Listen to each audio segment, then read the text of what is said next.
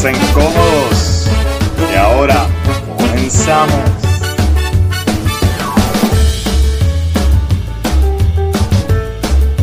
Yo se los dije que estaba los budgets. Bueno, bienvenidos a Cafecito para Vendedores. Después de tanto tiempo, nos estamos conectando de nuevo al podcast. Eh, les pido mil disculpas por el, el, pequeño espacio de tiempo que tomé, casi un mes completo. Eh, pero pues, como yo siempre comento, Eh, a todos en la vida nos ocurren algunas temporadas bien retantes, donde nos ocurren algunos imprevistos que, pues, ¿verdad? Pues te mueven un poquito la alfombra y tienes que adaptarte en ciertos procesos y pues este servidor se encuentra ahora en una de esas etapas donde le han ocurrido algunos imprevistos que pues han hecho que pues en cierta manera se afecte un poquito, ¿verdad? El desarrollo del podcast. Así que les pido disculpas por la tardanza, pero sí me comprometo con ustedes a darle un poquito más de continuidad y sobre todo más contacto a través de Instagram, que yo sé que la paginita pues a veces no le hago mucho, eh, como digo yo, mucha promoción, eh, pero al mismo tiempo vengo con algunas iniciativas nuevas, ¿verdad? Ya que dentro de todo lo que me ha ocurrido, pues me ha dado la oportunidad de hacer introspección eh, de qué cositas pueden ser mejor y de mayor contacto hacia ustedes, con mayor continuidad a veces sin tirar un episodio, ¿ok? Que es lo que pues muchos eh, influencers o eh, podcasters, para ser ¿verdad? Eh, honesto, pues hacen, ¿verdad? Para mantener este, a su audiencia engaging, ya que se trata de experiencia, ¿no? Ya como siempre menciono. Bueno, varias cositas. estamos pendientes a las nuevas iniciativas de Cafecito Vendedores, ¿verdad? Para la calle con cafecito y lo que va a ser ese eh, taller de inteligencia emocional, ya que le voy a poner ya título, inteligencia emocional para vendedores, eh, el cual pues voy a estar invitando a todos los que son fanáticos de Cafecito Vendedores para que puedan participar y, y, va a ser algo bien chévere, ya que pues vamos a tener como que ese primer contacto en vivo, ya que me gustaría tirarlo por alguna plataforma, ¿verdad? A nivel remoto como sería Zoom. ¿okay? Así que todos esos que me escuchan, que quieran participar ¿verdad? de ese taller de, ventas a través de la inteligencia emocional, pues entonces ¿verdad? Eh, vayan ya bajando Zoom, ¿verdad? vayan teniéndolo ready para cuando les lance por ahí el, el link ¿verdad? de cuándo va a ser, ya que le voy a dar una promoción por lo menos de un mes a un mes y medio para que todos tengan la oportunidad de hacer sus arreglos y que puedan estar conmigo en esa experiencia. Mire, no va a ser un taller muy largo, no va a ser de horas, ¿okay? Va a ser algo bien chévere, una horita, 45 minutos, donde vamos a estar resaltando ¿verdad? lo que es la inteligencia emocional y qué hace en beneficio para la venta. Que ya tuvimos, ¿verdad? El episodio de lo que fue inteligencia emocional, así que esos conceptos que escuchamos los vamos a estar integrando mucho en ese tallercito de 45 minutos, ¿verdad? Para que sea del agrado y el disfrute y sobre todo del beneficio, ¿verdad? que te puedas llevar algunas herramientas adicionales si es que adquieres una o hay alguna que no sabes, ¿verdad? ya que eh, sabemos que nuestros vendedores son bien inteligentes y que buscan información, ¿verdad? Así que esperamos que, que sea de su agrado. Así que muy pendiente a la red de Cafecito para Vendedores a través de Instagram y Facebook, que ya tengo la página, ¿ok? Eh, le estoy dando un pequeño mantenimiento ya que la estoy acomodando, ya me la aprobaron Así que ya mismito les comparto durante la semana el enlace de la página de Facebook de Cafecito para Vendedores. Bueno, gente, el día de hoy les comparto el episodio de liderazgo. Es un episodio que va bien de mi corazón, de mis experiencias de liderazgo, de esa gente que me inspiró, esa gente que me inspiró a nivel del liderazgo y no solamente estas personas que están en posiciones de liderazgo, debo decir, como gerenciales o, directores, sino también de compañeros vendedores, de, por ejemplo, eh, en la nueva industria donde me encuentro, de compañeros del tending, ¿verdad? Que es a lo que yo me dedico. eh, en la actualidad. Y todas esas experiencias pues hago como que un pequeño mix para hablarles un poquito de lo que es el liderazgo y lo que por lo menos por mi experiencia y lo que he podido leer e instruirme, pues entiendo que debe ser un liderazgo efectivo. ¿verdad? Ahí les traigo algunas estadísticas para comprobar algunos puntos del beneficio de lo que es el coaching, por ejemplo, de los equipos de venta que vamos a hablar un poquito en el episodio. Eh, les adelanto desde ahora, en un episodio que a lo mejor al principio se siente un poquito más frío. Eh, yo soy como los carros viejos, que tienes que prenderlo y dejarlo prendido un ratito para que caliente. Así que eso es lo que va a ocurrir en el episodio, ¿ok? Así que no te quites. Si quieres estar un poquito para el frente, a la parte que a lo mejor pues, como un poquito más serio. Eh, pero el, episodio tiene mucho contenido valioso, entiendo yo, para el liderazgo y para poder entender desde ciertas percepciones o visiones el liderazgo. O sea, un líder no tiene que tener un título, por ejemplo, a nivel de la empresa. O sea, cuando tenemos un equipo de trabajo, cuando tenemos un equipo de vendedores, siempre hay líderes internos que a través de ciertas cualidades humanas que están atadas al liderazgo, lo que hacen es promover, compartir información, hacer y tener la necesidad de que sus equipos sean mejores, o sea, que sus compañeros sean mejores, o sea, que la competencia esta que a veces vemos en, en ventas, estas personas pues no la tienen, pero no es tan importante como el beneficio colectivo. Así que eso es parte de lo que vamos a hablar en este episodio de liderazgo. Así que nada, no voy a adelantar, ¿verdad? No, perdón, no voy a seguir eh, eh, adelantando, como debo decir, la, la introducción. Lo voy a dejar con el episodio de liderazgo y recuerden que de ahora en adelante voy a tener un poquito más de contacto con ustedes a través de las redes, voy a tratar de hacer más videitos, eh, ponerle más conceptos, incluso estoy pensando, ¿verdad? Y esto es lo último, voy a estar realizando unas cápsulas diarias o cada dos, tres días eh, por las mañanas, por lo menos unos cinco minutos de algún tema en particular en venta o de la vida. Ya que ustedes saben que a mí me gusta hablar de todo. Así que nada, los dejo ahí con el episodio de Liderazgo, séptimo episodio de Cafecito para Vendedores. Que lo disfrutes.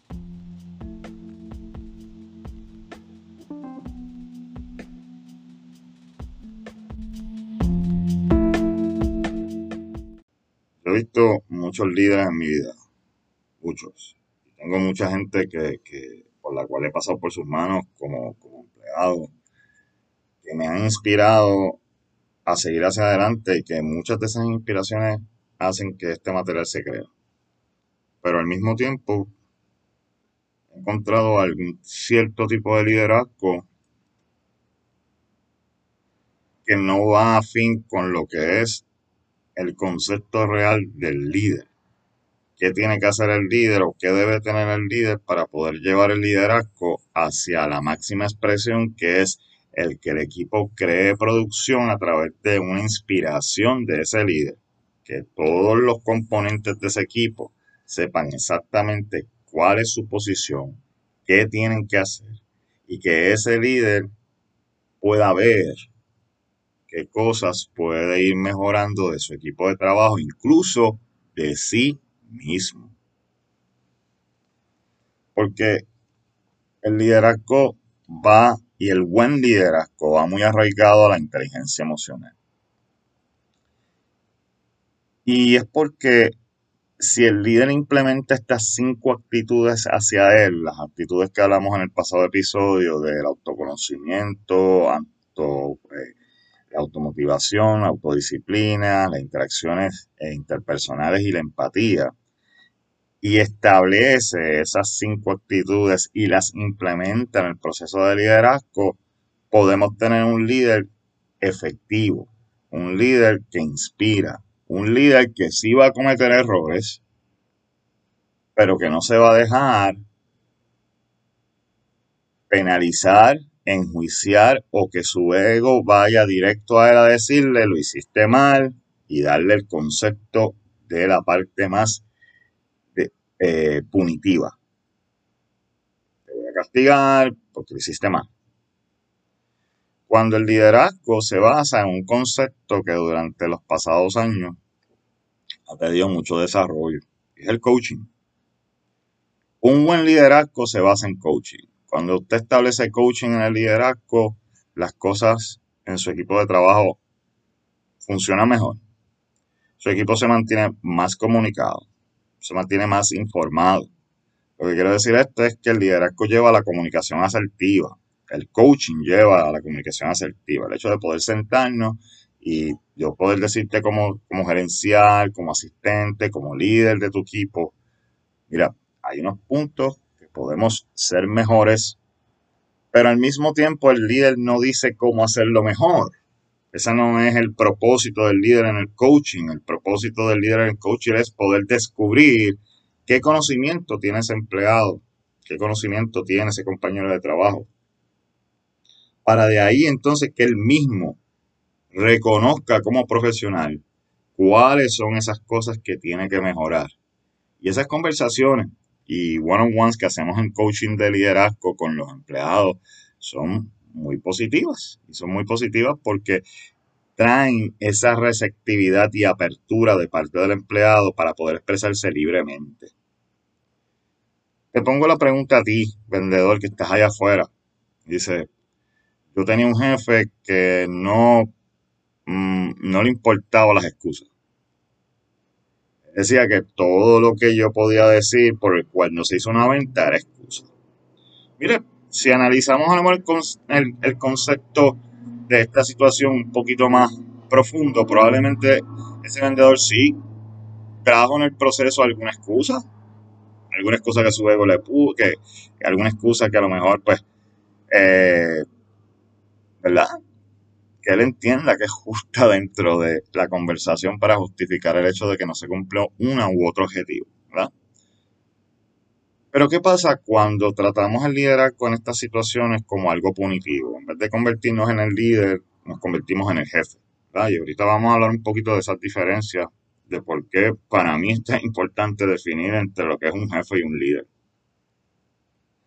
Es lo mismo y se escribe igual pueden tener diferentes similitudes. Están a cargo de un grupo, la gerencia o la administración o la empresa les dio ¿verdad? la potestad para manejar ese equipo bajo ¿verdad? unos objetivos determinados, delineados. Eso lo podemos hacer, eso es estructural, eso es transaccional si yo quiero decirlo de esa manera, porque esa es la parte del negocio mío. Yo soy el líder, yo firme por ser un gerente, yo tengo que cumplir con los objetivos de mi empresa. Pero vamos a sacarlo del contexto más estructurado a nivel de, lo que es el perfil de ese empleado a nivel gerencial. Y vamos a ponerlo desde el punto de vista hacia el trato de nuestra gente. Sea, ¿qué es lo que tengo que hacer? ¿Por, qué quiero hacer esa diferencia? Aunque están ¿verdad? bastante eh, eh, vinculados ambos conceptos es porque en muchas ocasiones el líder tiene que convertirse en este filtro de información en el cual a veces la alta gerencia transmite la información hacia sus gerenciales de una manera y un tono diferente. A veces un poquito hostil, puede ocurrir de empresa a empresa, que a lo mejor esas conversaciones entre gerenciales y directores son fuertes, drenantes. Probablemente muchos de que ustedes me están escuchando ahora mismo allá afuera, ustedes saben y han escuchado en reuniones, esa dinámica que se da entre directores gerenciales, ¿verdad? En muchas empresas que a veces no motiva a esos líderes a poder establecer un coaching efectivo. Si no es, vámonos por el, por el lado estructurado, estas son las metas, mete más. Eso está bien, ¿ok? Porque por algo firmamos y estamos de acuerdo a que si somos líderes, aguantamos la presión, que nos trae el proceso administrativo de cumplir objetivos. Eso es parte de lo que es nuestra ética profesional y de lo que pues nosotros como seres humanos y profesionales decidimos a la hora de entrar a esa empresa.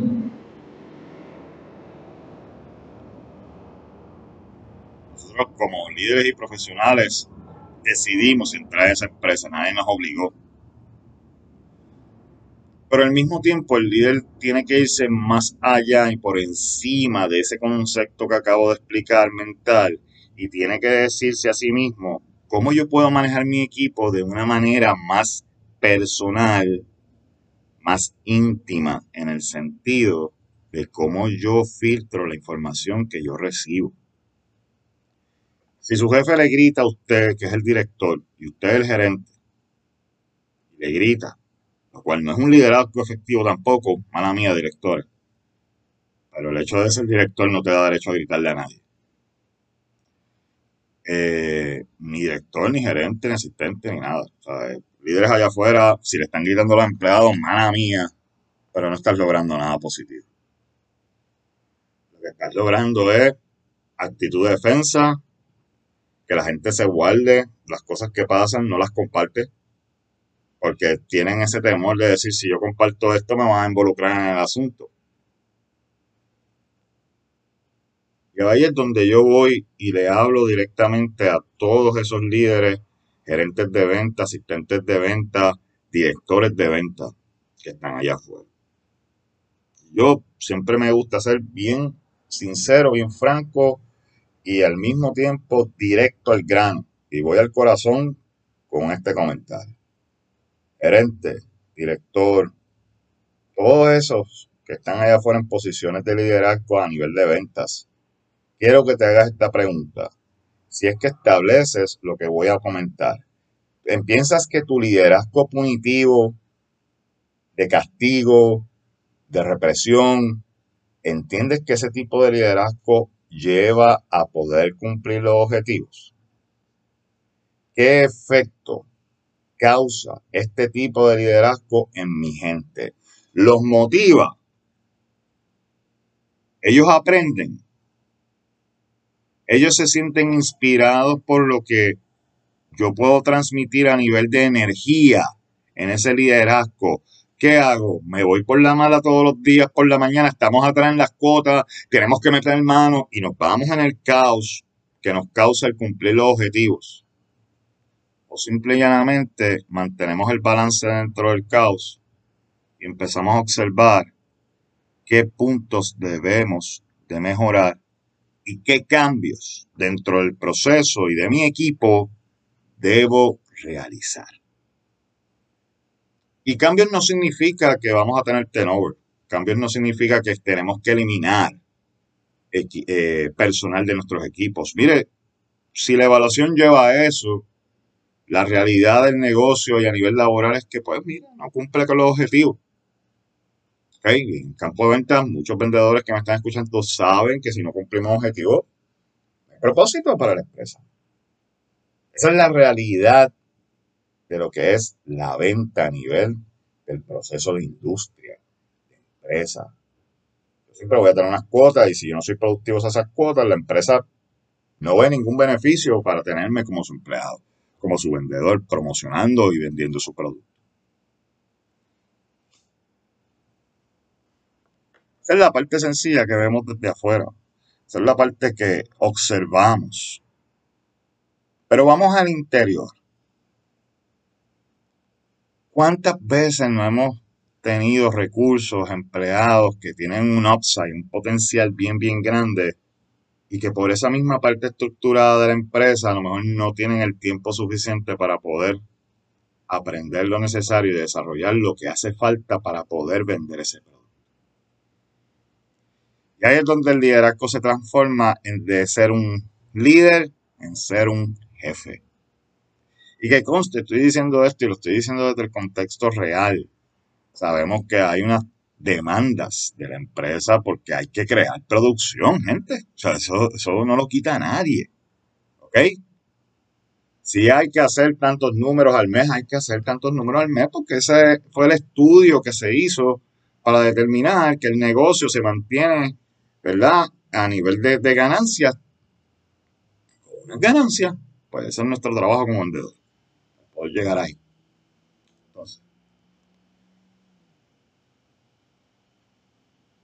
Yo siempre comparo el liderazgo y, vamos bien a tono. Nos vamos a salir un poquito del tema de las ventas y voy a hablar de básquet, de lo que me gusta. Mala mía a los que no les gusta el baloncesto. Pero voy a irme bien sencillito. Está bien, no se preocupen, no voy a ser muy específico con, con la analogía del básquet porque yo sé que hay mucha gente que pues, no sigue el baloncesto y pues a veces estas analogías no les llegan. ¿Está bien? Mire, para los 90 existió este, los que siguen el baloncesto como yo, ustedes saben, Michael Jordan, los Bulls del, 90, del 91 al 98. Toda esa historia que incluso ahora la tenemos disponible en un, documental que se llama Last Dance, ¿verdad? Eh, ¿Por qué traigo a colación este material, este documental, esa historia detrás de los Chicago Bulls del 90 al 98? Porque hay algo bien significativo. Y es que si usted observa documentación, eh, video o vivió esa época, como yo, de los 90, viendo a los Chicago Bulls ganar esos campeonatos, usted se fija cómo Phil Jackson, que es el, el coach, que muchos consideran uno de los mejores coaches en la historia, porque pues, es uno de los más ganadores, en realidad. Pero Phil Jackson a nivel de baloncesto sí era bueno, no es que no tuviese el conocimiento, tenía el conocimiento, trajo muchas tendencias ofensivas y defensivas al sistema de juego de los Chicago Bulls de ese, de ese tiempo. Pero había un factor bien grande. Y ustedes saben cuál es. Michael Jordan. Un jugador que, y verdad que tiende a ser egocentrista, para decirlo en conceptos de baloncesto, una escopeta. Eh, no pasaba la bola, no era un team player, punto. Y no fue que después cambió, fue que fue modificando y adaptándose a una jugada, a un, estilo de juego que lo llevó a poder compartir más la bola y hacer a su equipo mejor, que era lo que era el propósito. Pero Phil Jackson, ¿y por qué traigo esto a colación a nivel del liderazgo? Phil Jackson es un buen líder, fíjense. Phil Jackson, con todos los errores que haya cometido en su vida y en su carrera profesional como coach, es un buen líder. Porque él supo cómo balancear y cómo manejar los egos de esos jugadores high profile. Por ejemplo, para ser más específico, en tiempo del 96 al 98, donde ese equipo de Chicago tenía alrededor de unas 5 a 6 estrellas que podían ser titulares en cualquier otro equipo. So, había unos egos envueltos, empezando por el de Michael Jordan, que es más grande que él. ¿Verdad? Eh, eh, Michael Jordan es excelente jugador, el GOAT, pero la realidad es que como persona es un egocentrista. Y eso lo demuestra, ¿verdad? En, mucho, eh, en muchas entrevistas, en muchas cosas que él habla, pero pues, él tiene esa mentalidad bien elevada hacia él, de lo que él logró, y eso es pues como su ficha, ¿verdad? Y ese ego, pues, lo carga, ¿verdad? Eso lo hemos visto durante toda su carrera, incluso ahora como dueño también. Ahora, ¿por qué traigo a Phil Jackson de nuevo? Y es porque él demuestra que el liderazgo efectivo y de observación, de empatía, de conexión logra la diferencia porque él sabe que todos tenemos un ego, y más cuando se trata a nivel profesional en algún deporte o en alguna faceta laboral, y ese ego va a estar dando vueltas por ahí, hablamos de eso, incluso el capítulo del ego de este podcast es el más escuchado, para que tengan una idea. Entonces, ¿por qué traigo a Phil Jackson? Él, con su guardia monga, con su actitud pacífica, porque él tenía una actitud y un semblante bien pacífico. Él lo que hacía era hablar con la gente. Hablaba con Dennis Rodman, y hablaba con Pippen, y hablaba con Jordan, y buscaba la manera de conocerlos, cuáles eran esas personas con las cuales él estaba liderando, para poder hacer mayor conexión y que el equipo adquiriese un compromiso de que habían algunos elementos bastante explosivos en esa combinación como Dennis Rockman, que sabemos que el liderazgo iba muy por encima de él, porque la realidad es que, ¿verdad? Hay personas así que en muchas ocasiones, pues no, ¿verdad? Tienen un estilo de vida bien rápido y pues las reglas a veces no van mucho con ellos o la disciplina, y eso era lo que veíamos con Dennis Rockman. Y con todo y eso, Phil Jackson logró hacer una conexión con este jugador y poder enseñarle que él tenía mejor y mayor capacidad de sus cualidades para poder ser parte esencial de un equipo de trabajo, no de uno, no de dos, no de tres, sino de un equipo de trabajo. A veces balancear egos para nosotros los líderes y más en el campo de ventas es complicado, es complejo.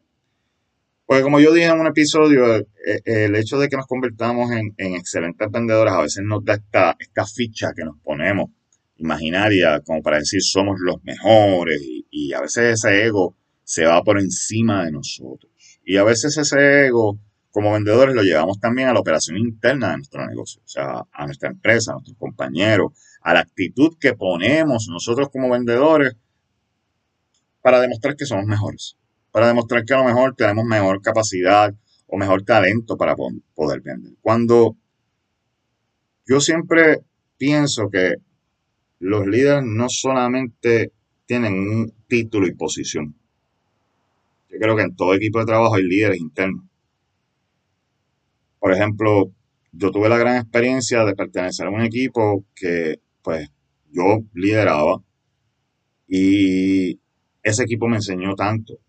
Y había unos líderes en ese equipo que nada más era traer una idea y ellos ya tenían tres pasos adelantados y ya ellos sabían qué iban a hacer y cómo lo iban a hacer, porque su expertise era tan arriba. Ahora, ¿cuál era mi propósito? Mi propósito era poder conectar con ellos para que ellos entendiesen que yo sí sé su expertise y que si te estoy trayendo una tarea es porque confío plenamente en tus capacidades, en esa expertise que me has demostrado durante años. Y esa confianza, mire, no significa que a veces no fallaban, claro, como yo también fallaba, porque el liderazgo no es perfecto y eso es lo bonito del liderazgo. Por eso la empatía en el liderazgo es tan importante, porque no se trata de asumir que lo hizo y ya está, y que lo hizo por una manera, y que no lo hizo por una manera, por una forma mala, sino qué retos trajo que no cumplió con esa tarea, qué retos enfrentó personal o a lo mejor internamente por falta de conocimiento o alguna cualidad de ventas que hay que desarrollar. El líder cuando ve eso, observa eso, en vez de pensar en lo negativo, piensa en el otro lado positivo. Y dice, sabes que él tiene potencial, pero hay que llevarlo, hay que educarlo, hay que sentarse de vez en cuando a ver dónde estamos en su conocimiento y que él mismo redescubra esas cualidades como vendedor que tiene para poder seguir hacia adelante. ¿Cuántos de ustedes que están allá afuera, que han pertenecido a equipos de venta, siempre destacan en esas experiencias a una persona que no era de la parte gerencial, pero que siempre era como el líder del grupo? Era el que traía a lo mejor una técnica nueva de venta. Mira, este pro o conocimiento del producto nuevo. Eh, mira, estaba chequeando el producto de este cliente, vino con esto, este es el truquito para configurarlo. Oye, esos son los líderes internos en los grupos de venta que son los que piensan y dicen, yo tengo el conocimiento y lo voy a compartir para mis compañeros. Eso es liderazgo. No retener el conocimiento. Porque el líder, no importa la faceta laboral que esté manejando, el líder comparte información. El líder se asegura de que su gente esté en la misma línea del conocimiento que él sabe no esconde la información, no la da a medias. No hay un miedo de parte del líder que alguno de esos integrantes de su equipo tenga mayor conocimiento que él. Cuando el liderazgo llega a ese nivel donde la preocupación del ego de que mi subordinado sabe más que yo, cuando pasamos ese miedo, el liderazgo se vuelve efectivo porque empezamos a demostrar la confianza que necesitan nuestros equipos en esa expertise que tienen para poder seguir adelante y para poder cumplir los objetivos que tú le has propuesto como líder y que más por encima la empresa está exigiendo a nivel de producción. El liderazgo efectivo hace cosas significativas y más cuando le añadimos ese ingrediente del coaching. El coaching que siempre va a estar por ahí buscando la manera en cómo hacer las cosas mejores y que su, la gente, o sea, el mismo individuo identifique a través del proceso del coaching que tiene unas cualidades y que se pueden mejorar.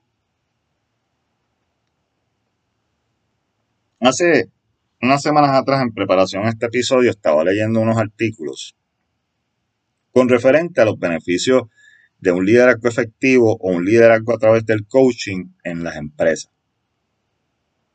Y es sorprendente cómo usted ve las estadísticas, y estoy hablando de estadísticas a nivel mundial, porque pues voy más allá, no lo miro desde este lado del globo, sino quiero verlo a nivel general. ¿Qué hace el coaching? No importa el idioma, no importa el territorio, no importa el país.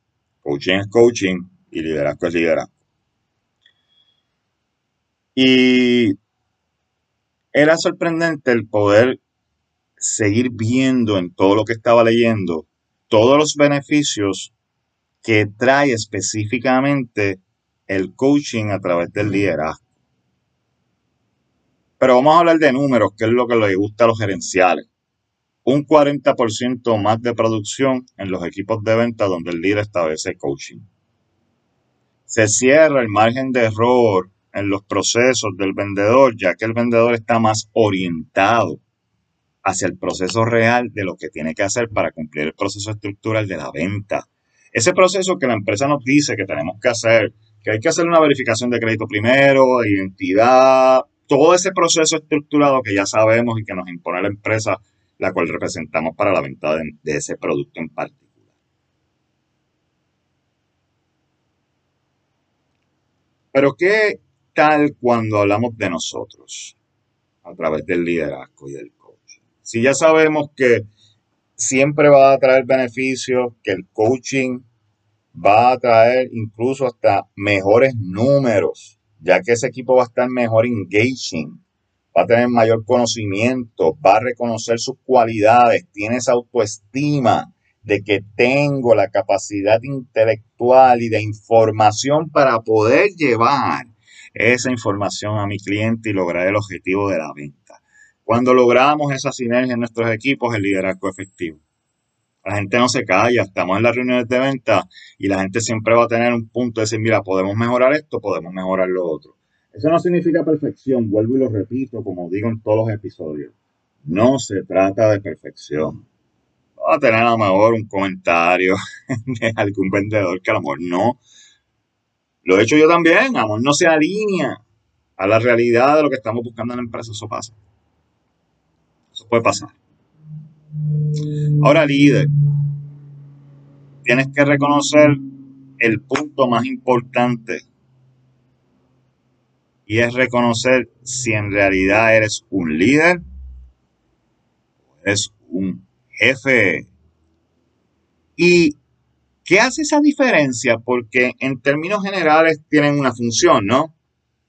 Es un gerente de ventas, es un director, es un asistente, es un team leader.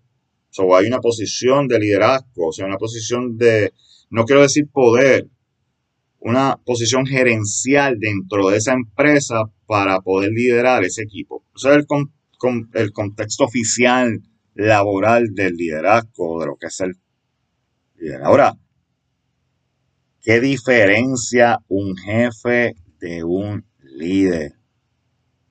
Y mire, yo esto lo traía antes mucho en mi en mis talleres de liderazgo y era porque era como esa ese shock value o contenido de shock que yo le traía a los, a los líderes para que precisamente entendieran ellos mismos qué debían de cambiar. Esto no es una crítica, esto no es un, editorial para hacerlo perfecto. No, no, esto se trata de que todos los que me están escuchando de afuera, que tienen posiciones de liderazgo y que manejan equipos de ventas, puedan ellos mismos reconocer dónde tú estás.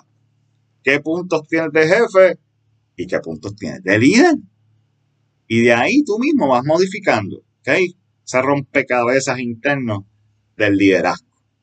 Así que vamos a hablar un poquito de esas diferencias, qué hace el jefe, qué hace el líder, en este mismo orden, ¿ok? ¿Qué hace el jefe?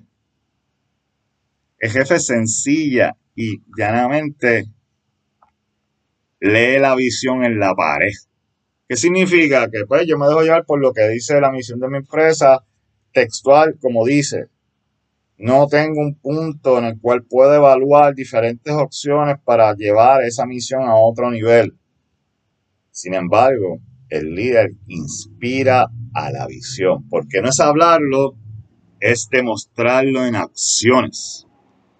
Es que nuestras acciones, que nuestro equipo de trabajo está viendo, puedan inspirarlos a ellos hacia el proceso de lo que necesitan, cumplir sus objetivos. El jefe habla antes de y opina antes de escuchar. Siempre es de los que disparan en la baqueta. El jefe escucha las opiniones antes de hablar, por, el líder, perdón, escucha las opiniones antes de hablar, gente. Porque tiene que tener un contexto para poder hacer una opinión. Tengo que tener una información válida en la cual entonces esa opinión sea una opinión informada con la realidad de lo que mi equipo me está diciendo. El jefe ordena, son órdenes Punto. Sin embargo, el líder pregunta cómo podemos resolver los asuntos. Sin embargo, el jefe siempre va a ordenar una instrucción específica para cumplir o resolver ese problema. El líder va a preguntar, ¿qué pasó? ¿Qué te puedo ayudar? ¿Por qué no se cumplió esto? Ok, ¿qué entiendes que hizo que no se cumpliese? ¿Por qué a lo mejor no llegamos a la cuota? ¿Qué entiendes? ¿Qué factores tú como vendedor, que fue el que estuviste en el proceso, tú puedes entender que fueron los factores tanto externos como internos? Si hay algo que yo esté haciendo o no estoy haciendo yo como líder para poder apoyarte a ti como vendedor, dímelo. Porque ese también es el punto de evaluación mío como líder para entonces yo mejorar esa parte de liderazgo que va a hacer que los mejores, que los demás puedan llegar a ser mejores también, bajo su propio esfuerzo, no, no por el liderazgo. Volvemos, cada uno tiene la decisión de mejorar simplemente quedarte en el mismo sitio. El líder repite el proceso. Mire, gente, pues hay que hacerlo así, así, el 2 va aquí, el 3 va acá. Sin embargo, el líder va más allá.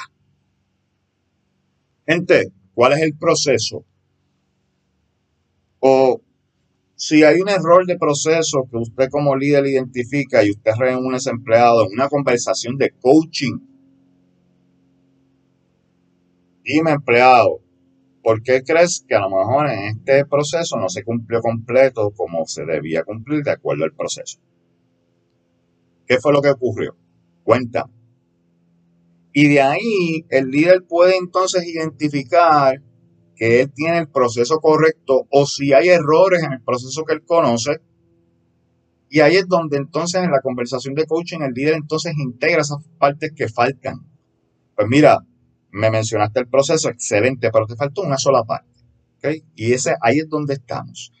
Esta es la parte que faltó en ese proceso, el cual no se cumplió completo. ¿okay? Pero todo el proceso lo tienes bien. Lo que faltó fue esta pequeña parte que fue lo que causó que no se cumpliese ese proceso como estaba estipulado a nivel de empresa. Pero si nos vamos en la automática de penalizar, o no lo hiciste de esta manera, o eso provocó un montón de daño, o sea, le estás poniendo la mala, le estás poniendo el sentido de culpabilidad. Oye, nada a nivel de ningún negocio, industria y en la vida es perfecto, pues entonces no puedes pretender que el ser jefe te lleve a buscar perfección o que el líder no identifique cómo hacer las cosas mejor.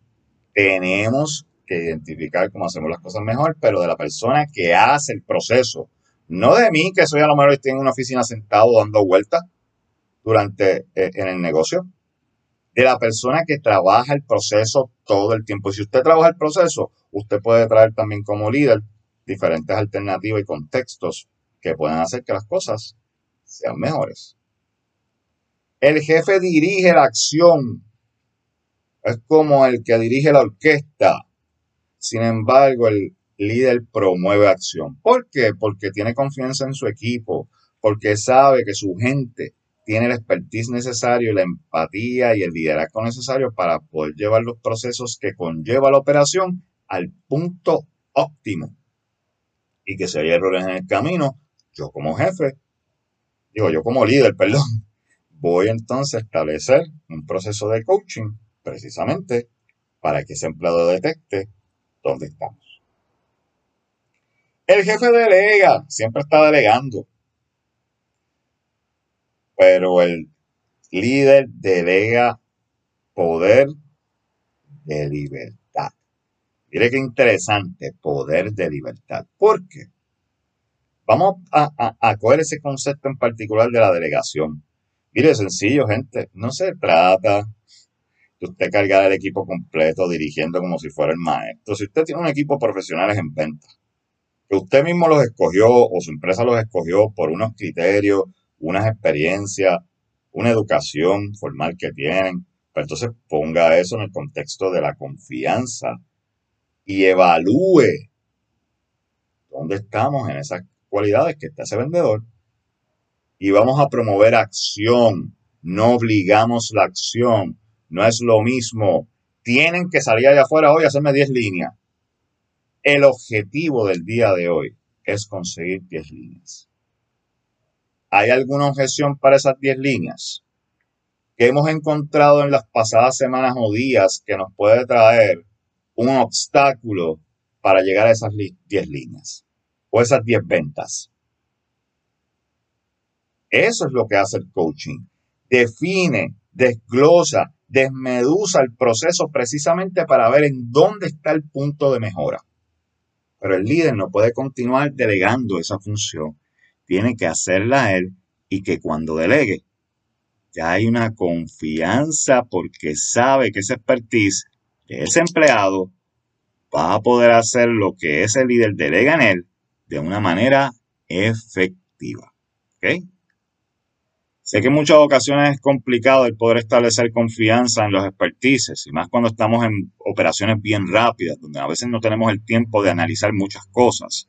Pero líder, tómate el tiempo porque es necesario si te vas por la automática, si te dejas que la corriente del río te lleve, tu equipo no gana. Punto. Esa es la realidad. Búscate números.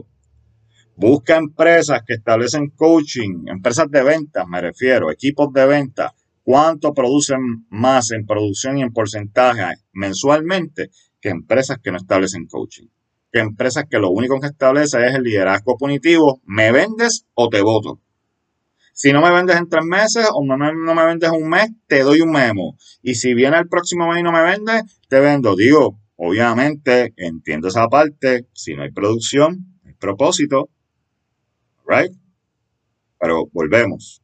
Hay mucha gente con mucho talento, con mucho expertise allá afuera, que es cuestión de desarrollarlos al próximo nivel.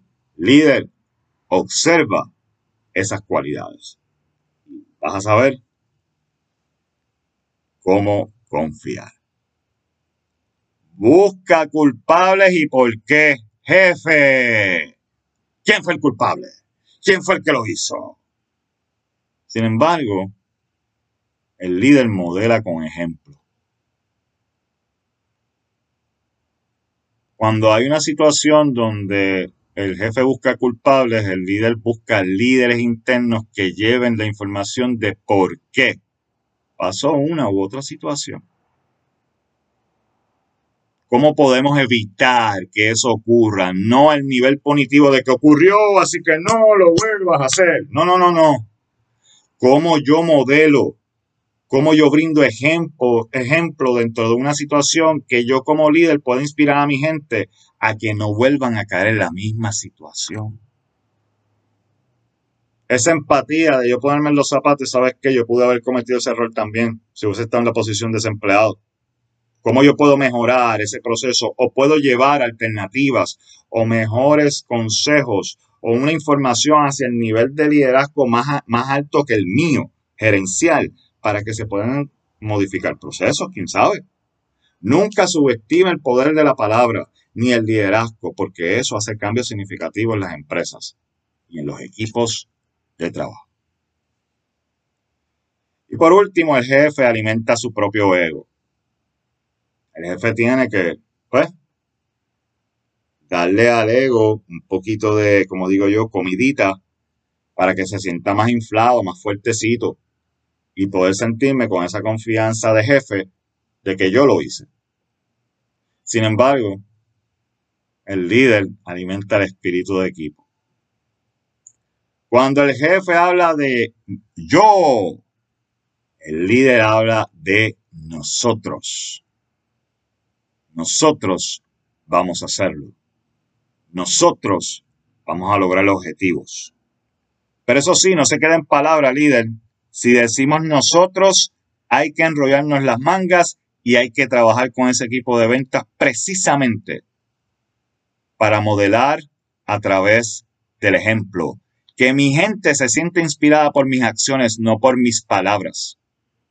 Porque las palabras las dicen todos. Pero cuando demostramos con acciones, ese es el mayor y mejor ejemplo de lo que es el liderazgo y cómo influencia a nuestros equipos de trabajo. Así que líder, equipo, el jefe soy yo. Así que todos esos que están allá afuera, que probablemente están identificándose ahora mismo como jefes y líderes, mire, tranquilo. El liderazgo es un proceso de aprendizaje. Y hay muchos que tienen algunos, algunos conceptos ya internos que son de ellos mismos, de su esencia, que son cualidades de líder. Sí, eso nos pasa a muchos. Pero el que entienda que no puede ser líder, no se vaya por esa. Porque todos podemos llegar a ser líderes si tenemos el valor de tomar las decisiones correctas y el y la no dar decisiones correctas. Déjeme aclarar eso, porque las decisiones correctas pueden ser de acuerdo a mi visión y mi percepción, ¿ok? La decisión correcta para mi equipo. Que todos podamos tomar esa decisión. ¿ok?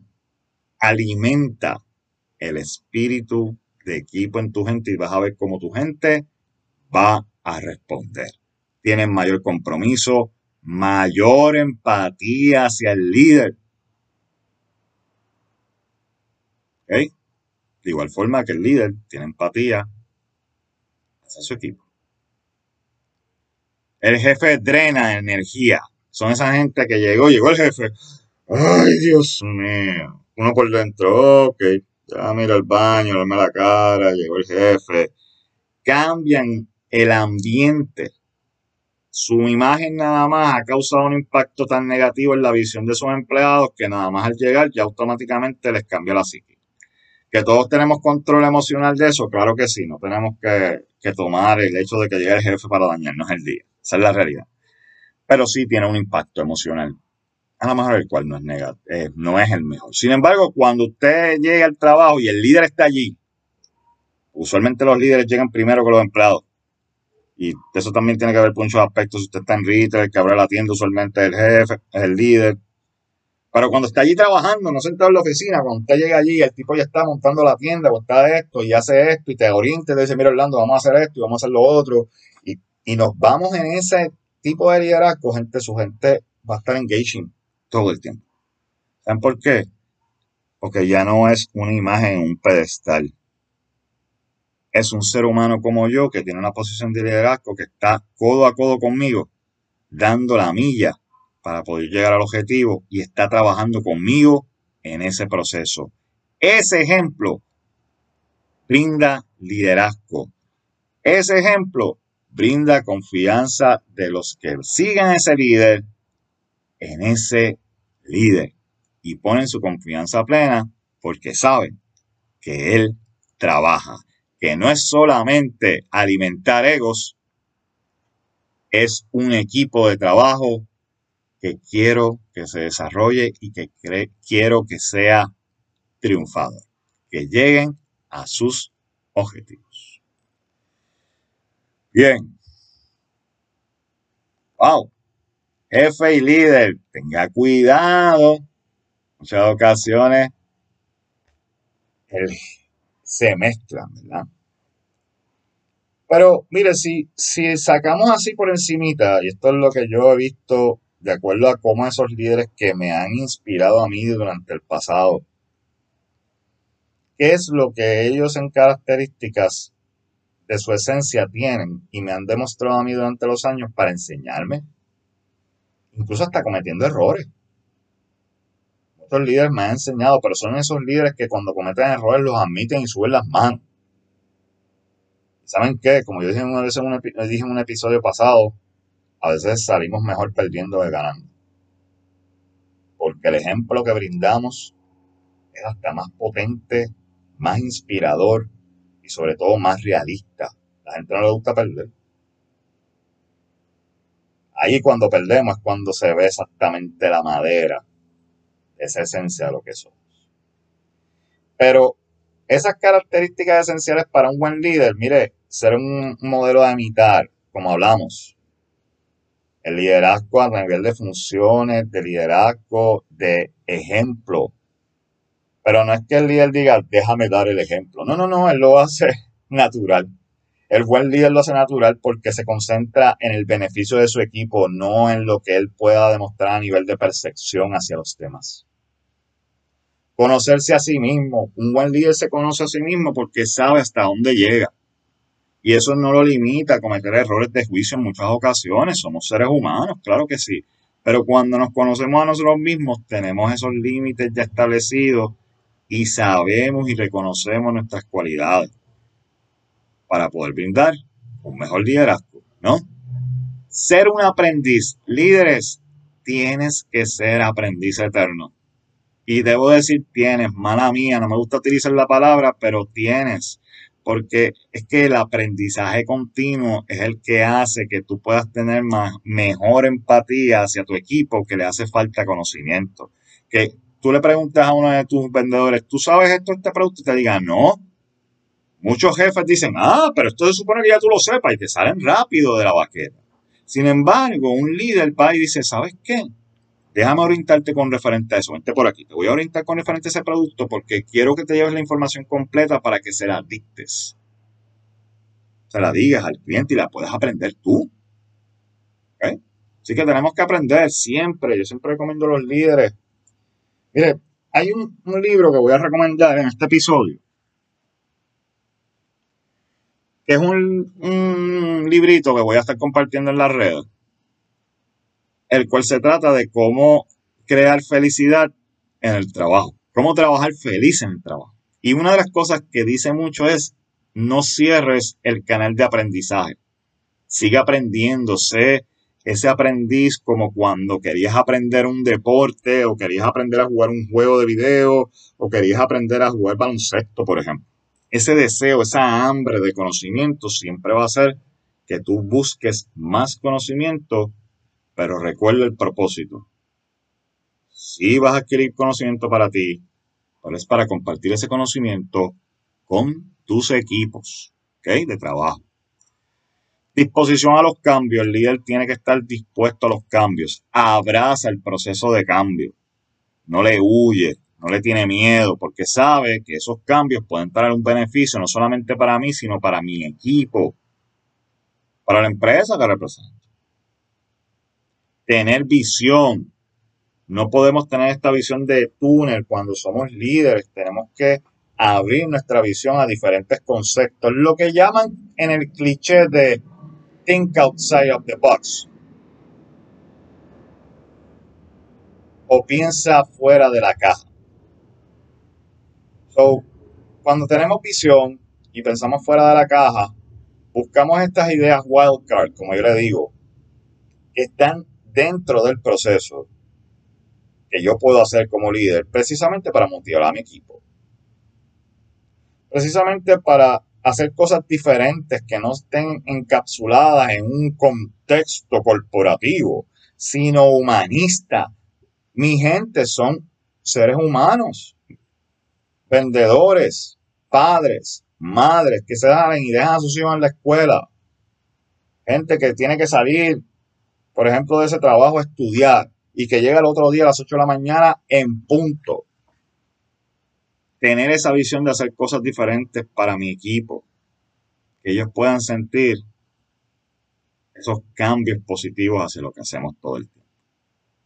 Y que son cambios hacia ellos. Ser realista. Realista, no pesimista.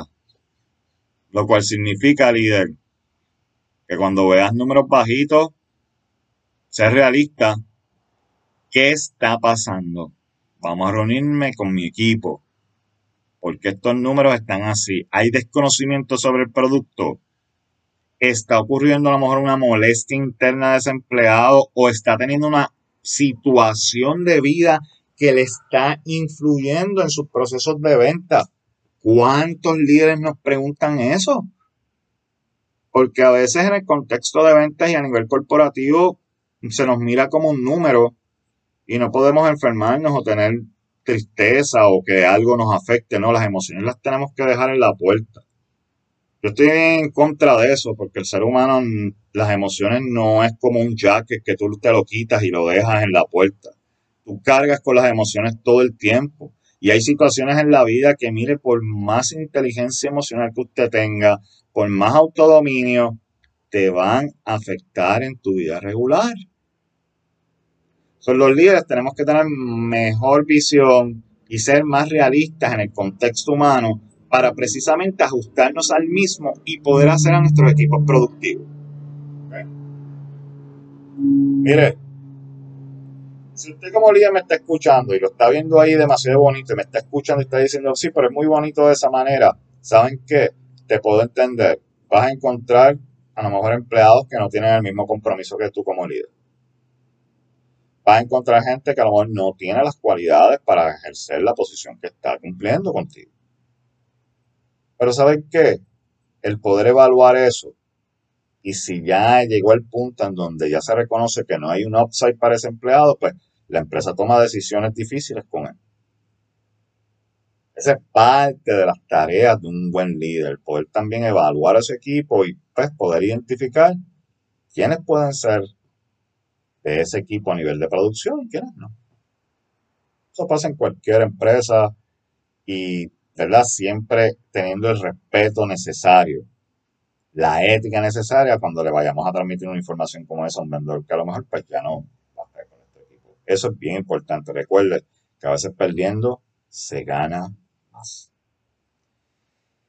Ser inteligente, bueno, eso es algo bien subjetivo, ¿verdad? La inteligencia viene de diferentes modos, pero cuando hablamos de la inteligencia del líder, yo la veo más como una inteligencia a nivel del humanismo, a nivel de cómo mi gente se desenvuelve.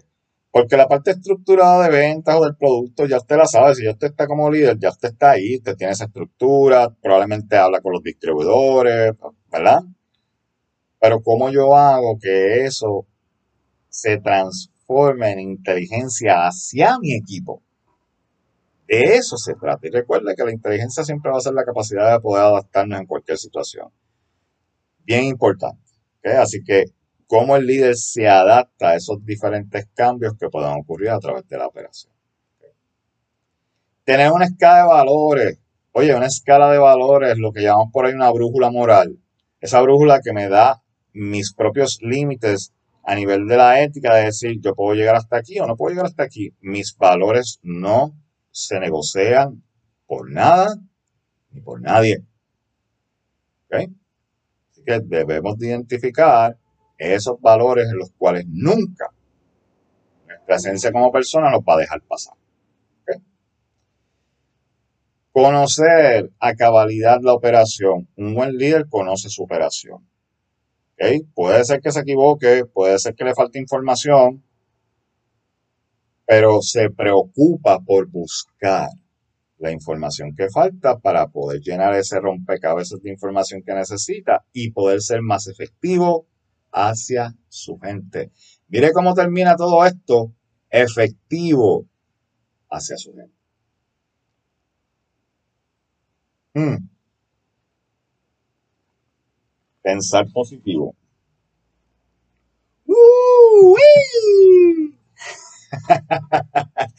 ¿Por qué hago Wii? Mire, vamos a ver claro.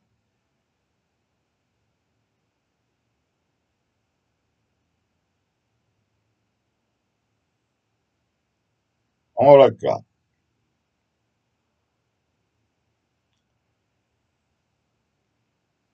El pensar positivo es algo bien subjetivo.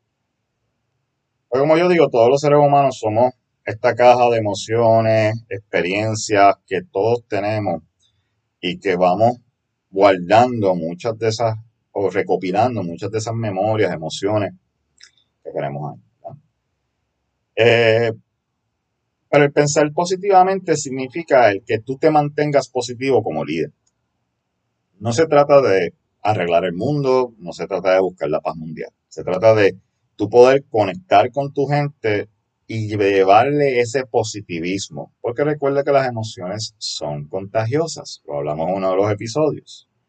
So, ya que las emociones son contagiosas, yo como líder no quiero transmitir emociones negativas o tóxicas. Lo que quiero transmitir es realismo en las emociones.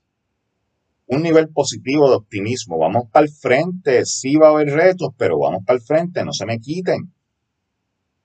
Vamos a never give up. Porque los retos están allá afuera, pero si los retos están allá afuera y yo me voy a quitar desde el principio, pues entonces no venga a trabajar, ¿no? Ahora, si yo como líder puedo transmitir ese positivismo para que ellos puedan enfrentar esos retos que les pueda traer, pues yo lo traigo. Así que, líder, piensa positivamente y sobre todo, sé entusiasta. ¿Cuántos líderes vemos más serios que la estatua de Colón? Gente, mala mía por la analogía.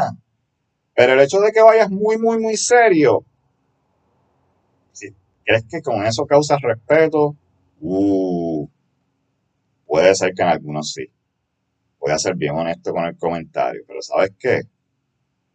Muchas ocasiones hay muchos líderes que con esa seriedad lo que logran es un proceso de intimidación inconsciente hacia el empleado. El que nos vean como algo que está en el pedestal, no como un ser humano que está en el plano terrenal. El que nos vean como el verdugo que viene solamente cuando las cosas están mal. Entonces ahí es donde yo siempre digo que la cortesía, la amabilidad, el líder tiene que ser óptima. La cortesía. Usted tiene un equipo de trabajo, usted va a ese equipo de trabajo y le dice buenos días.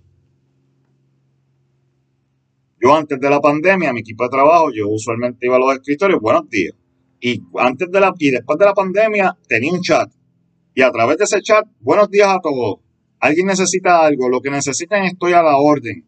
Y si no les enviaba un voice, un voice note, que muchos de ellos lo saben, que mucha gente no utiliza voice note, yo los utilizaba, yo les preguntaba a ellos, oye, ¿te molesta que te envíe voice note? Y me dicen, no, al contrario. Me gusta que me envíe el voice note porque te puedo escuchar lo que me estás diciendo en el sentido que me lo estás diciendo. Oye, eso es contacto, vamos a utilizar las herramientas, tanto que utilizamos Instagram para hacer 20 cosas. Pero sin embargo, los jefes, los líderes, no podemos utilizar estas herramientas precisamente para, para motivar a nuestros equipos, para utilizar lo que son las tendencias reales de la actualidad. Precisamente para poder hacer engaging con esta gente. ¿Y saben qué? Crear una experiencia al empleado positiva. ¿Recuerdan ese término? Customer Employee Experience. Pregúntate, líder que me escuchas. ¿Qué estás demostrando a tu gente? Es actitudes a veces no muy a tono con lo que está pasando y piensas que a lo mejor estás haciendo algo mal o a lo mejor ves que hay ciertas miradas, ciertos comentarios que a lo mejor no te, te chocan en tu mente. Habla con tu gente siéntate un proceso de coaching, vamos a hablar y vamos a decir, mira, ¿sabes qué? Vamos a hablar un poquito. Y no tienen que ser estas conversaciones sumamente estructuradas. Ese es el error principal. A veces pensamos que en el liderazgo tiene que ser todo. Vamos a sentarnos en la oficina y vamos a iniciar esto con una formabilidad. Sí, hay evaluaciones que hay que hacerlas de esa manera porque ese es el aspecto laboral. Pero cuando vamos a un one-on-one, el one-on-one puede ser en el pasillo. ¿Saben por qué puede ser en el pasillo? Porque el one-on-one es humano. Si te fuiste y cogiste la de jefe y quieres hacerlo todo bien estructurado, le estás creando un ambiente que probablemente ese empleado va a decir, ¿por qué me está llamando a su oficina? ¿Cuántos de ustedes no le ha pasado que su jefe le dice, mira, pasa por mi oficina un momentito? Y usted dice, aunque no haya nada malo, aunque usted sepa que usted está, mire, por la línea, ¿pero por qué me está llamando a la oficina? Y a lo mejor es para una conversación coloquial.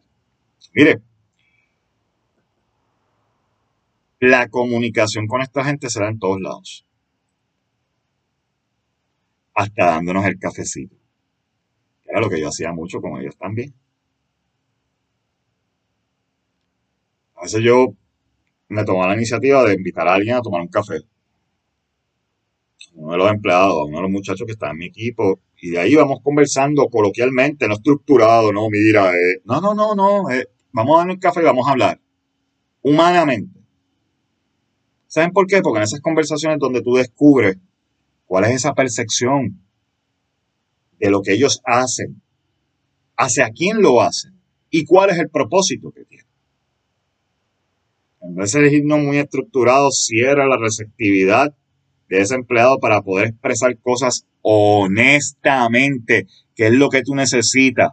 Y si tu gente líder no puede expresar honestamente, es muy probable que hayas caído en la tendencia del jefe.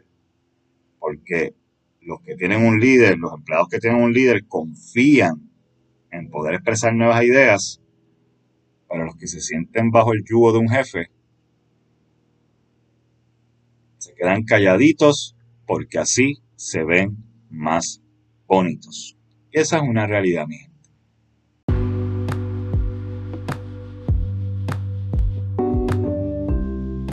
Bien. Bueno, espero que hayan disfrutado el episodio de liderazgo. Eh, como siempre, pues aclaro al final de los episodios, es más una visión subjetiva del tema, la cual, pues, ¿verdad? Vamos a un nivel, como siempre explicamos, un poquito más general, pero la realidad es que hay muchos conceptos y muchos contextos, debo decir, que influyen en esa fórmula, ¿verdad? Para el liderazgo y que se adaptan a la realidad de cada uno de nosotros, dependiendo de muchos factores, desde la industria, el producto, la estructura de la empresa, etcétera, ¿verdad? Eh, así que, como digo, es básicamente una opinión y una recolección de esas experiencias, ¿verdad? No es nada, como digo yo, escrito en piedra, así que es importante que también, ¿verdad? Tú como vendedor, tú como asistente o, o persona en liderazgo en ventas, también, ¿verdad? Busques información sobre el liderazgo y cuáles son esos beneficios que puede traer más adaptados a tu realidad de líder. ¿Ok? Bueno, eh, otra cosita antes de terminar el episodio, ya que llevamos más de una hora, ¿verdad? Así que les agradezco, ¿verdad? Su entusiasmo de estar conectados a lo que es este episodio de Cafecito para Vendedores.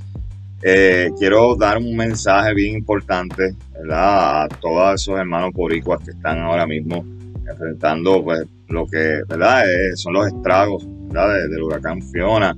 Eh, mi mejor vibra, mi mayor deseo de que las cosas se puedan resolver y al mismo tiempo pongo a disposición a Gobe Consulting para cualquier tipo de gestión, para organizar este, a lo mejor algún tipo de donativo, o simple y llanamente si acá en Agobe Consulting podemos eh, brindar algún tipo de ayuda, tanto eh, a nivel de artículos de primera necesidad como algún tipo de donación para estos hermanos en, el área sur y, este, y eh, oeste, ¿verdad? Que también pues, sufrieron mucho impacto, igual que todos nuestros hermanos en la isla.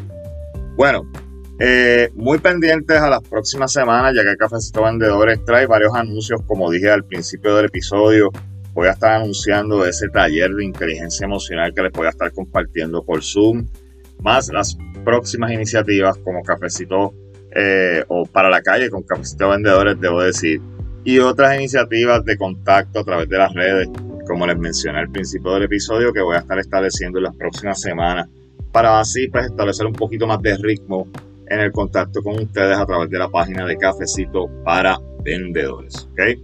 Bueno, mi gente, gracias por estar ahí conmigo. De verdad que siempre es un placer poder llevar estas experiencias y este contenido hacia ustedes.